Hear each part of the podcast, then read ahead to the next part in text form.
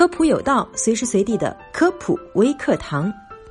最近有后台留言问小普说：“我们身上搓下来的泥都是什么东西呢？”今天小普就来给大家解答一下。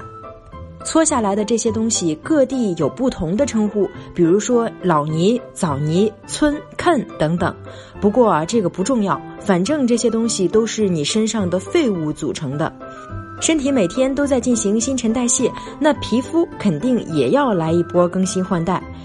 人每隔二十八天就会换一层表皮，然后你皮肤还要分泌油脂、汗水，再加上空气中的灰尘附着，最后就会有一层的废物在表皮上。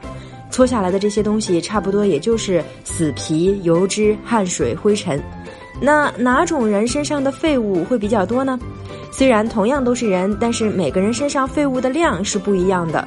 如果是荤素搭配的好，整天还运动，这是最健康和正常的。像那种不运动还喜欢吃油腻东西的，废物量是特别高的。身上特别脏的人搓出来的泥是黑色的，不脏的搓出来就是白色的。夏天的时候啊，因为天气炎热，出汗量特别大，所以搓出来的泥也会特别多。冬天因为天气转冷，大家都宅在家里不出门，出汗量不多，所以搓下来的泥也会变少。那很多南方人问需不需要搓澡的问题，在这里小普就统一回复大家了。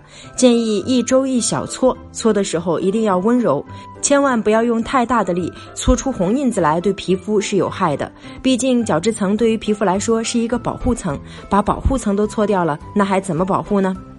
好了，以上就是本期科普有道的全部内容了，非常感谢您的收听，下期我们不见不散。